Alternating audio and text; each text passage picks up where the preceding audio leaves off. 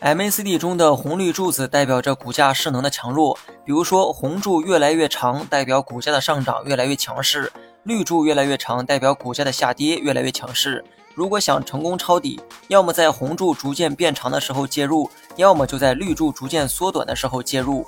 无论是哪一种，对应的股价都会是上升的阶段。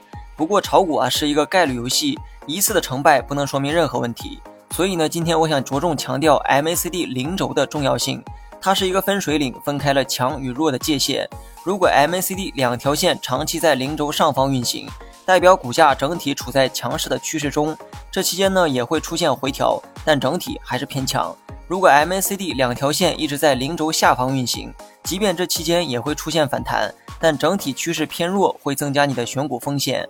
MACD 作为中线指标，买入的时候不妨多留意持续在零轴上方运行的阶段，这会增加你的买入成功率。